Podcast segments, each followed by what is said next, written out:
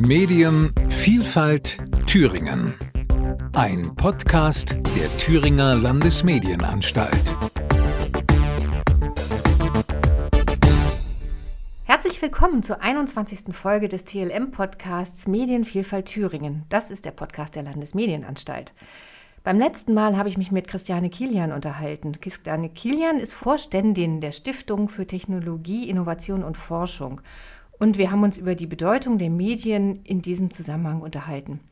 Heute möchte ich mal den Bogen etwas größer schlagen. Ich freue mich sehr, dass Marion Walzmann, Mitglied des Europaparlamentes, hier bei uns ist. Und mit ihr möchte ich mich gerne über europäische Entwicklungen im Medienbereich unterhalten. Es soll um lauter interessante Abkürzungen gehen, um EMFA, um DSA, um AI Act, um KI. Das werden wir gleich alles ein bisschen aufklären, was das ist. Herzlich willkommen, Marion Walzmann. Hallo, guten Tag. Ich bin Kirsten Kramer und bevor wir ins Gespräch einsteigen, darf ich Ihnen kurz noch drei Sätze zu Frau Walzmann sagen, obwohl sie in Thüringen ja bestens bekannt ist. Sie ist äh, Juristin von Hause aus, hat in Leipzig studiert, hat dann nach der Wende federführend am Aufbau des Thüringer Justizministeriums mitgearbeitet, hat dort im Ministerium gearbeitet und ist dann aber recht bald im Thüringer Landtag angekommen und hat ähm, auch diverse Ministerposten bekleidet. Sie kennt sich also im Land gut aus als Finanzministerin, als Ministerin für Bundes- und Europaangelegenheiten und davor war sie auch noch Justizministerin.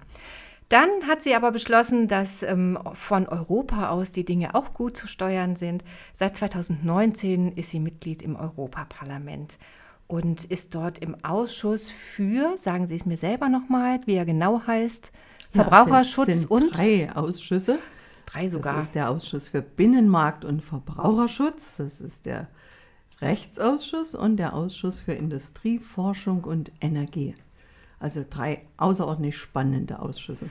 Und aus dieser spannenden Ausschuss und der sonstigen Europaarbeit wollen wir uns heute die Aspekte raussuchen, die ein bisschen was mit dem Medienbereich zu tun haben. Der Titel der heutigen Folge heißt nämlich Aktuelle europäische Entwicklungen im Medienbereich vom EMFA über den DSA bis hin zu KI. Liebe Frau Walzmann, schön, dass Sie mal in Thüringen sind. Wir haben gerade schon im Vorgespräch ein bisschen darüber philosophiert, wie eine Europaabgeordnete doch wenig Zeit hat in der eigenen Heimat. Wie weit sind denn eigentlich auch die Thüringer Themen, wenn man so in Brüssel und Straßburg unterwegs ist? Ja, die Thüringer Themen sind ganz präsent äh, in Brüssel und in Straßburg, wobei ich sagen muss, in Brüssel machen wir ja die Ausschussarbeit und in Straßburg finden die Plenarsitzungen statt, denn das ist der verbriefte Sitz des Europäischen Parlaments.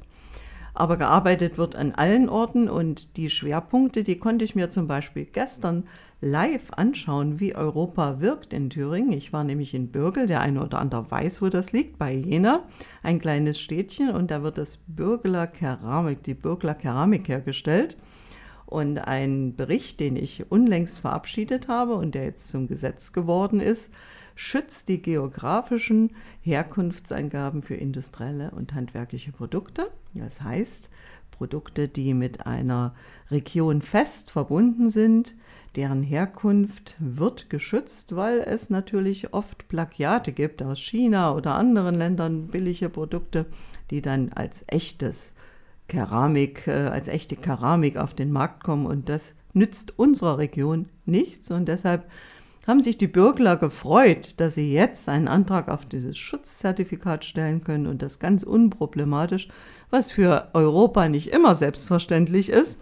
Und da sieht man, dass die Arbeit in Brüssel und Straßburg, die ausnahmsweise auch ziemlich zügig ging innerhalb eines Jahres, sofort auch auf Interesse in der Praxis stößt. War jetzt nur ein kleines Beispiel, könnte ganz viele davon nennen, aber Europa wirkt direkt und was die meisten fasziniert, 66 Prozent der europäischen Regeln werden kommunal umgesetzt. Also wer denkt, dass Europa weit weg ist, weit gefehlt, es betrifft unser aller Alltag.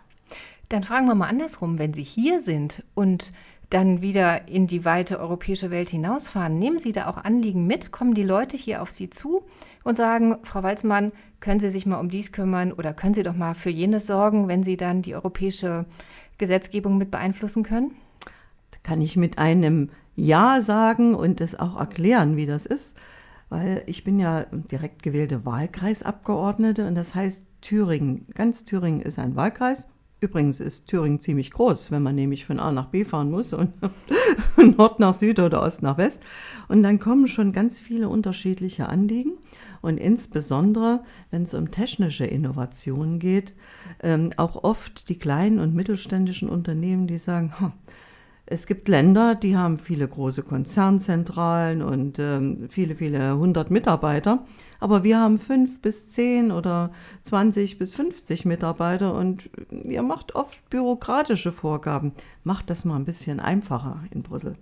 Also äh, gerade die Förderung der Arbeit kleiner und mittelständischer Unternehmen, die Antragsstellung für Strukturfondsmittel, die dringend notwendig sind, weil wir immer noch teilungsbedingte Unterschiede haben und eben Maschinen teuer sind, die angeschafft werden oder Marketingkosten ähm, äh, zu Buche schlagen. Äh, da wünschen sich Unternehmen, dass wir etwas einfacher, ähm, oft mit Pauschalen auch arbeiten. Und diese Entbürokratisierung ist eines der großen Anliegen, was ich ähm, oft höre und mit Beispielen belegt bekomme und gerne mitnehme nach Brüssel. Das kann ich mir vorstellen. Ich glaube aber auch, dass wir da sogar auf Bundeslandes und äh, auch kommunaler Ebene da auch sicherlich Ansatzpunkte hätten. Aber wir wollen ja eigentlich über europäische Medienpolitik reden. Kommen wir diesem Thema mal ein bisschen näher und fangen wir mal an mit dem Digital Service Act. Das ist ein Verordnungspaket, ein Gesetzgebungswerk, was jetzt tatsächlich in Kraft getreten ist, die letzten Jahre für viel Wirbel gesorgt hat und was ähm, zum Zweck hat, die großen Plattformanbieter in Europa einheitlicher zu regulieren, sie anderen oder intensiveren Standards zu unterwerfen und ähm, dort auch neue Zuständigkeiten schafft, was die Aufsichtstätigkeiten angeht.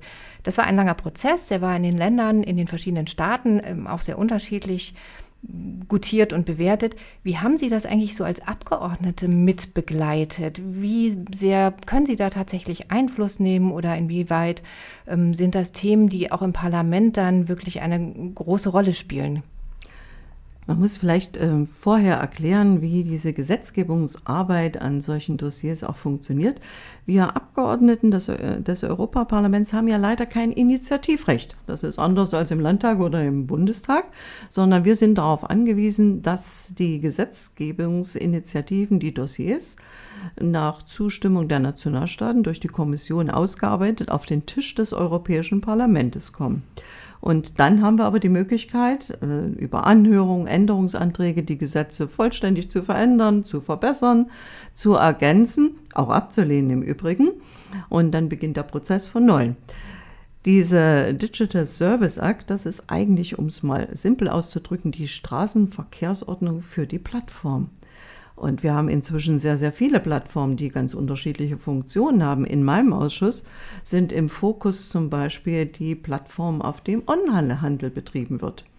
Und äh, Hand aufs Herz, gerade in der Corona-Zeit, die ja noch nicht so lange zurückliegt, ist ja der Onlinehandel sprunghaft in die Höhe gestiegen, die Quoten. Und äh, die Paketbringer hatten voll zu tun, weil viele eben Produkte lieber online bestellt haben und ja auch äh, dann geliefert werden muss. Und dort haben sich eben Dinge gezeigt, dass manches ähm, online ähm, nach wie vor möglich ist, was analog nicht möglich ist. Also im analogen Geschäft weiß ich zum Beispiel, wer ein Hersteller ist oder wer der Vertreiber eines Produktes ist. Auf den Online-Plattformen war das nicht immer der Fall. Und wenn Verbraucher ein Produkt erworben haben und festgestellt haben, funktioniert nicht, äh, passt nicht, gefällt nicht, ich will das zurückgeben, war es manchmal schon so und das recht oft, dass man überhaupt keine Rücksenderadresse gefunden hat oder niemand, äh, der für die Reparatur oder äh, für den Ersatz zuständig war. Mhm. Und das mhm. ist ein Beispiel, dass eben Dinge, die im normalen Laden um die Ecke nicht möglich wären, auf Online-Plattformen möglich waren. Jetzt nicht mehr, sage ich. Also mhm. der Verbraucher hat einen äh, Gewinn dadurch, dass wir inzwischen äh, reguliert haben, dass es in der analogen Welt nicht anders als in der digitalen Welt zugehen darf und das natürlich äh, endlich, sage ich mal, und das gilt für die Produktbereiche, aber auch für freie Meinungsäußerung, das gilt auch für Meinungsäußerung im Netz oder die Arbeit mit Information. Das sind mhm. sehr, sehr unterschiedliche Seiten, die in einem Gesetzgebungsakt reguliert wurden. ich sage ganz ehrlich, ich war nicht so ganz äh, zufrieden damit, weil die immateriellen äh, Rechte und die immateriellen Dienste und die handfesten Produkte nicht so ganz einfach zusammenzupacken sind in einer Gesetzgebung und ähm, da die Präzision auch etwas leidet drunter. Aber es ist, äh, wie gesagt, diese Straßenverkehrsordnung für die digitalen Dienste, für die Plattformarbeit verabschiedet worden. Und der Gewinner sind eigentlich die Nutzer, die Anwender, die Verbraucher, äh, die nun ganz genau wissen, was äh, ist zulässig, was, äh, wohin kann ich mich wenden, wenn Grenzen überschritten werden, wenn ähm, Rechte missachtet werden, auch meine persönlichen äh, Rechte, Freiheitsrechte. Und insofern haben wir ein äh, eine gute Gesetzgebung hm. verabschiedet. Das ist ja tatsächlich ein ganzes Paket gewesen. Ne? Der Digital Service Act für die Plattformen und der Digital Markets Act auch viel für die Verbraucherrechte. Also da sind der Sie, glaube ich... Digital Market Act sollten wir vielleicht noch für die Zuhörer auch erklären. Es gibt ein paar große Plattformen, die sich so wie ein Gatekeeper, ein Türöffner verhalten haben. Die haben entschieden, ob kleinere Plattformen auch ein Geschäft machen können oder sich präsentieren können. Die Zeiten sind für die Großen vorbei. Es haben alle gleiche Rechte, ob kleine Plattform oder große. Dann sagen sie, das interessiert mich als äh, normaler Nutzer vielleicht nicht, sollte sie aber interessieren, denn äh, die Erzeugergemeinschaften oder die kleinen Handelsgemeinschaften in Thüringen, die sich zusammenschließen, um ihre regionalen Produkte auf einer Plattform zu betreiben, die sollen nicht unter dem Diktat der Amazons oder Alibabas stehen, sondern sie sollen auch die Möglichkeit haben, eigene Plattformen für den Handel zu betreiben. Hm. Nochmal zurück zum Digital Service Act und zu den großen Plattformen, die jetzt ja auch reguliert werden sollen. Äh, die, die deutsche Sicht auf diese Dinge ist ja oft noch ein bisschen komplizierter als vielleicht die französische, portugiesische oder auch die lettische Sicht, weil wir ja nun mal mit unserem föderalen System nicht nur den Bund als Instanz, als nationale Instanz haben, sondern auch die Länder. Und wir haben tatsächlich ähm, so ein paar Phantomschmerzen als Länder gehabt, weil mit diesen Regulierungen, die ja ähm, gute Ziele verfolgen, wie Sie sie eben auch für den Markt schon beschrieben haben, gilt das Gleiche ja auch für die großen Plattformen, mehr Transparenzregulierung zum Beispiel als ein wesentlicher Punkt. Dass wir aber jetzt manche Kompetenzen, die die Länder eigentlich ureigenst haben, gerade im Zusammenhang mit Rundfunkfreiheit, mit allem, was mit Rundfunk, mit Meinungsfreiheit zu tun hat, wo wir ja in Deutschland doch sehr stark aufs staatsferne Gebot achten. Da haben wir jetzt doch schon das Problem, dass ähm, gerne von der EU jetzt mehrfach zuständige Stellen gefordert werden, die nicht unbedingt diesem staatsferne Aspekt ähm, unterliegen müssen. Nun weiß ich, das ist mehr ein deutsches Problem. Kommt das in Europa an oder wird das dort unter nationalen Besonderheiten abgebucht? Was ich immer wieder fasziniert feststelle, ist, dass manche Themen in anderen Staaten überhaupt keine Rolle spielen wie genau dieses genannte, weil ähm, andere Nationalstaaten auch, wenn es um Umsetzungsfragen geht oder Ausführungsbestimmungen, sich sehr, sehr eng an die europäische Vorgabe halten. In Deutschland haben wir eine föderale Struktur. Das ist ein Unterschied, das haben die wenigsten Nationalstaaten. Und ähm, es ist, ähm, glaube ich, sehr, sehr wichtig, dass wir darauf achten, dass wir den Freiraum bei der nationalen Umsetzung für bestimmten Vorgaben ähm, beachten, dass wir unsere guten Regulierungen, die funktioniert haben, oder gerade die Staatsferne, das Gebot der Staatsferne, ähm, der äh, Meinungsvielfalt, der Medienvielfalt nicht nach unten nivellieren. Und ähm, das ist eine besondere Herausforderung. Deshalb bietet sich immer an, ein enger Kontakt zum zuständigen Abgeordneten, auch wenn ich nicht in dem federführenden Ausschuss bin. Aber ich glaube, man muss schon darüber diskutieren, ob das überall so funktioniert, wie das Gesetz ähm, angedacht ist oder wie jetzt auch weitere nachfolgende Gesetzgebung auf äh, Bundesebene, auf deutscher mhm. Ebene angedacht sind. Und ich glaube mal, mit der Diskussion um das Netzwerkdurchsetzungsgesetz haben wir ja schon einige Erfahrungen gemacht, was geht oder nicht geht und wo die Knackpunkte liegen. Und ähm, wenn ich schaue, wer alles angesprochen ist von Digital Service Act, dann ist das eine ganze Bandbreite und hier müssen wir schauen, dass es auch wirklich nicht mit unseren Vorstellungen kollidiert. Hm. Naja, da fragen wir uns natürlich auch, warum ist die EU im Moment so sehr interessiert daran, Verordnungen zu verabschieden, ne? weil ich da ja anders als bei einer Richtlinie, die ja einen gewissen Umsetzungsspielraum bietet, ja sofort gebunden bin und, und zum Beispiel aus dieser Frage des nationalen Koordinators gar nicht so richtig gut rauskomme. Aber naja, aber da muss man äh, sagen, dieser Wunsch, Verordnungen zu äh, verabschieden, resultiert daran, weil wir natürlich im Hintergrund immer im Nacken haben, dass wir auf dieser Welt nicht ganz alleine sind als Europa. Äh, auf der einen Seite die Chinesen, auf der anderen Seite die Amerikaner. Und wenn sie sich jahrelang Zeit lassen für Umsetzungsgesetzgebung, äh, kommt man eben nicht so schnell zu Potte. Und deshalb wünschen sich die Verbraucher, übrigens auch Produzenten oder Hersteller, einfach viel mehr Harmonisierung. Und ähm, da trifft äh, Zurückhaltung und äh, Wunsch, mehr Verordnungen zu machen, aufeinander. Das muss man schließlich irgendwann ausdiskutieren. Der Trend geht zu mehr direkter Gesetzgebung, die keinen Umsetzungsgesetzgeber bedarf, weil man mhm. schneller ist. Man kommt schneller zum Ergebnis. Das sieht man ja auch bei dem EMFA, bei dem European Media Freedom Act. Das ist ja das nächste ja. Gesetzgebungswerk. Wieder eine Verordnung die sich ähm, ja auch im weitesten Sinne wieder mit der äh, Regulierung nicht nur von Plattformen, sondern auch des journalistischen Alltags beschäftigt. Ja, also größere Freiheit in den Redaktionen zum Beispiel. Auf der anderen Seite eine, eine Regulierung durch das Board, das vielleicht aufsetzt auf bisher bestehenden Regulierungsinstanzen, die schon aus den europäischen Staaten heraus gebildet worden sind. Aber auch da hat die EU-Kommission relativ große Eingriffsmöglichkeiten. Zumindest sind sie so geplant. Es ist noch nicht verabschiedet, es ist gerade im Trilogverfahren, sodass Sie als Parlament jetzt oder als Parlamentsmitglied da jetzt äh, mit beschäftigt werden. Da haben wir ja schon wieder dieses deutsche staatsferne Problem. Wahrscheinlich nervt das auch so ein bisschen aus europäischer Sicht, oder? Also die Deutschen sind ja immer etwas speziell. Das ist äh, richtig, aber wir sind das aus gutem Grund. Und das sage ich jetzt mal als Thüringer Abgeordnete. Ähm, da sollten wir auch nicht zu zurückhaltend sein. Allerdings, und das muss ich uns auch ins Stammbuch schreiben, ähm, es gibt ja die Weißbücher für Gesetzgebung. Man weiß also schon im Jahre im Vorhinein, was äh, Gesetzgebungsplan ist. Und äh, ich stelle fest, dass im Gegensatz zu anderen Staaten die Deutschen auch immer recht spät am Start sind, sich abzustimmen und Stellungnahmen zu geben oder in die Anhörung, sich in der Anhörung zu beteiligen. Es gibt zu jedem Gesetzgebungsakt gibt es eine Folgenabschätzung, es gibt Anhörungen etc. Und die deutsche Beteiligung lässt zu wünschen übrig, und zwar auf allen Ebenen. Ähm, und das müssen wir ändern, wenn wir ähm, unsere äh, Wünsche und Anliegen dort auch äh, verbessert untergebracht äh, kriegen wollen.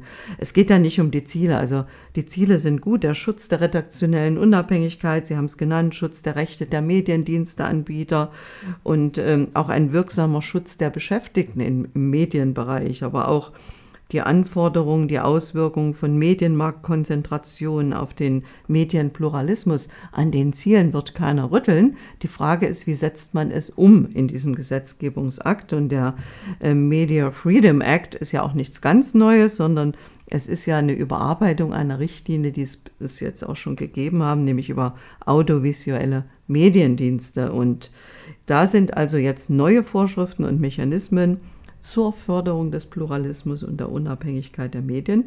Und um das durchzusetzen, Sie haben es angesprochen, plant man die Einrichtung eines neuen unabhängigen europäischen Gremiums für Mediendienste.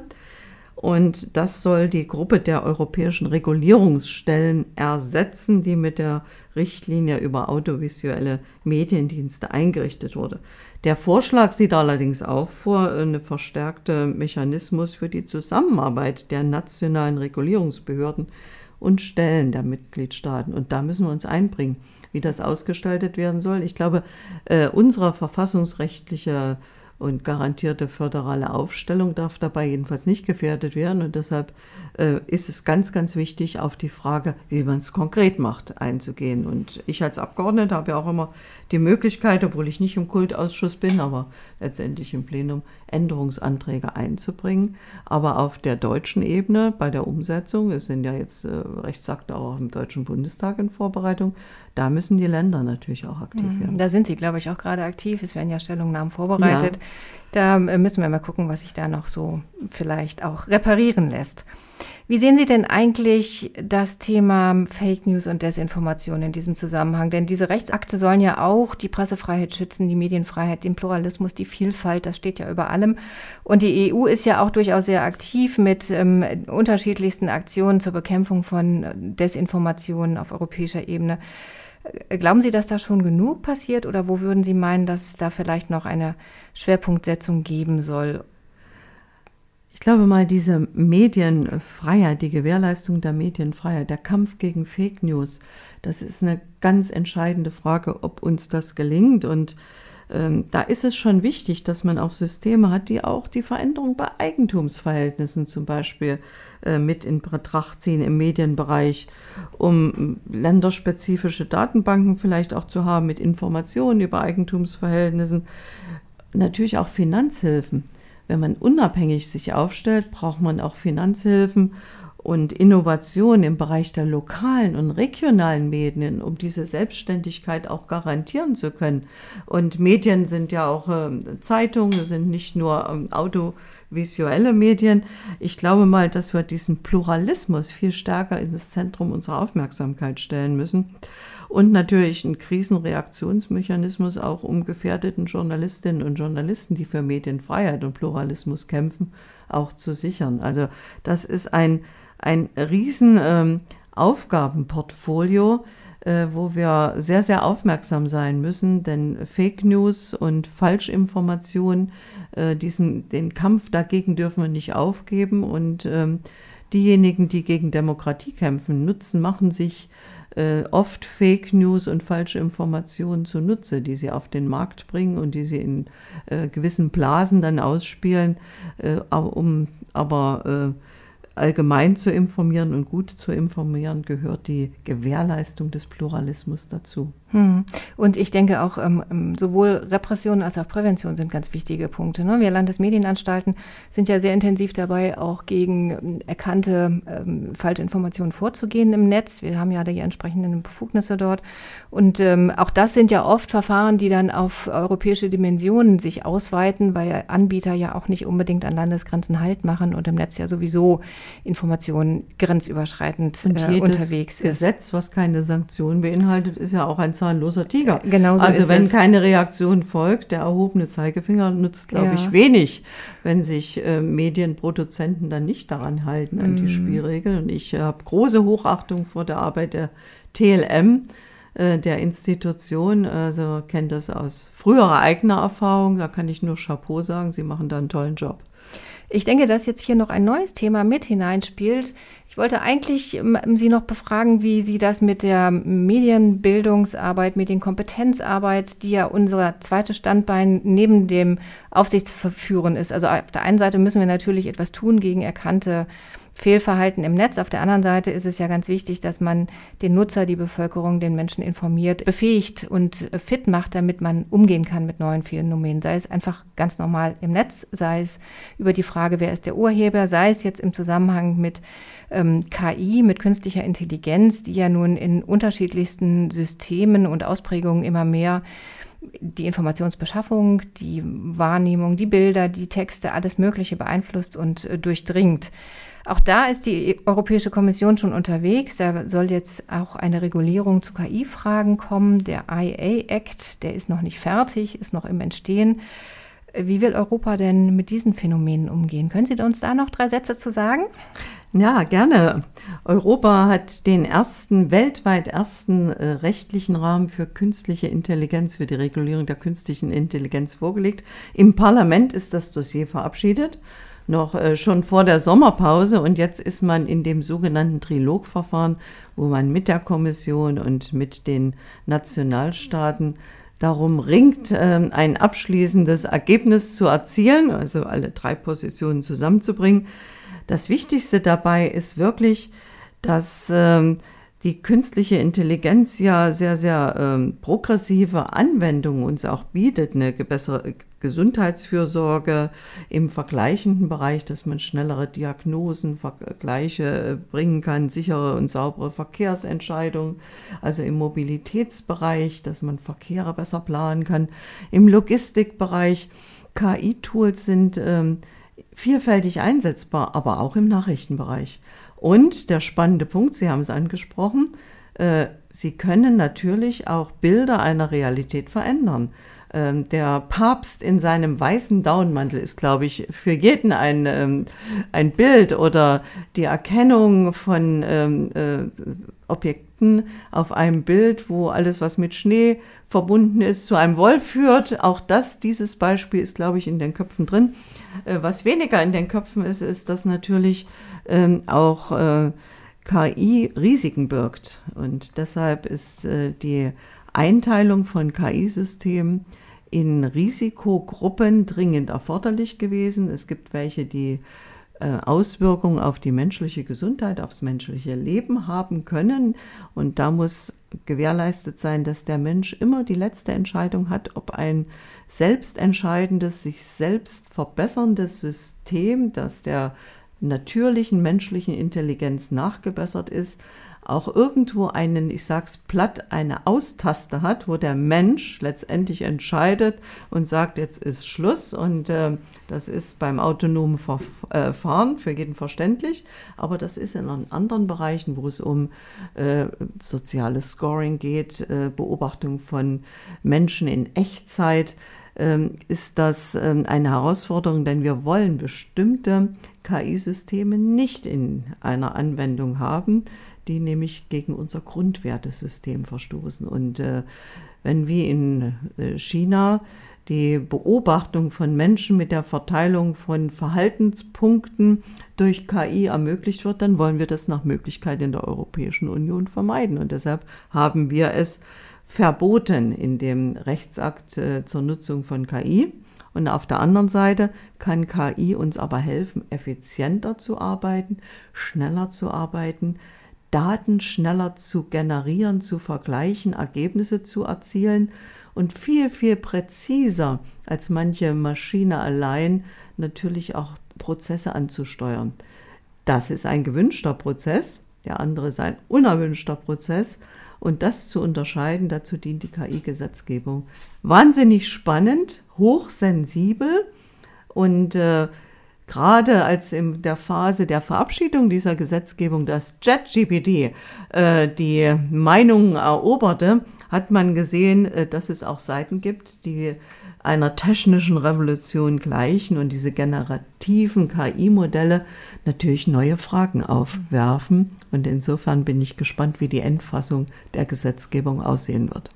Da sind wir wohl beide gespannt und das müssen wir wahrscheinlich in einem weiteren Podcast vielleicht nochmal vertiefen, denn da kann man ja auch lange noch über die Frage ethischer Grundsätze sprechen und über die Fragen, um wie man Transparenz gewährleisten kann, wie man insgesamt damit umgehen will. Aber unsere Zeit ist schon fast wieder am Ende. Trotzdem möchte ich noch eine persönliche Frage zum Schluss stellen. Wie sind denn so Ihre eigenen Erfahrungen mit KI? Haben Sie schon mal eine Rede im Europaparlament von ChatGPT vorbereiten lassen? Ich habe tatsächlich schon mal getestet und ich war verblüfft, denn ich habe ähm, auf einem äh, Kolloquium einen Abschluss ähm, zu sprechen gehabt. Und was sagt man, wenn alles schon gesagt ist? Das Buffet ist eröffnet. Ja, und das habe ich äh, JetGPT gefragt, äh, wie man einen schönen Abschluss macht mit der Übergang zum Buffet. Und es hat mir doch tatsächlich einen äh, 15-minütigen Vorschlag gemacht, der einfach fantastisch ist. Der war nicht zu verbessern. Also insofern ChatGPT wird ähm, das, diese geistige Fähigkeit, also auch Informationen und Daten zu verarbeiten, äh, zu dem Buffet, zu den veganen Bestandteilen was zu sagen, also auch dieses Wissen, was vorhanden ist, schon revolutionieren. Und äh, Menschen werden, wenn sie, und da kommt ihre Funktion in, in den Blick, wenn sie die entsprechende Medienkompetenz und Bildung haben, wenn man damit umgehen kann mit diesen Tools, wird es äh, positive Auswirkungen haben können. Aber äh, es muss transparent damit umgegangen werden. Also ich habe gesagt, dass es nicht meine Rede ist, sondern dass diese Abschlussrede mit dem Übergang zum Buffet von JetGPT gemacht wurde. Vielen Dank. Das war interessant. Ich habe meine Fragen tatsächlich heute noch selbst ähm, überlegt, aber ich werde es vielleicht auch beim nächsten Mal mal ausprobieren, wie es ist, wenn man sich das zuarbeiten lässt. Vielen Dank fürs Zuhören und auf Wiederhören bis zur nächsten Folge. Da werde ich mich mit Dr. Mandy Tröger, einer Medienwissenschaftlerin von der Universität Tübingen, zum Thema die Zukunft der Zeitung im ländlichen Raum unterhalten. Mein Name ist Kirsten Kramer. Sie finden diesen Podcast zum Nachhören überall da, wo es guten Podcast gibt, unter anderem auf Spotify, Google Podcast oder Apple Podcast und natürlich auch auf unserer eigenen Homepage unter www.tlm.de.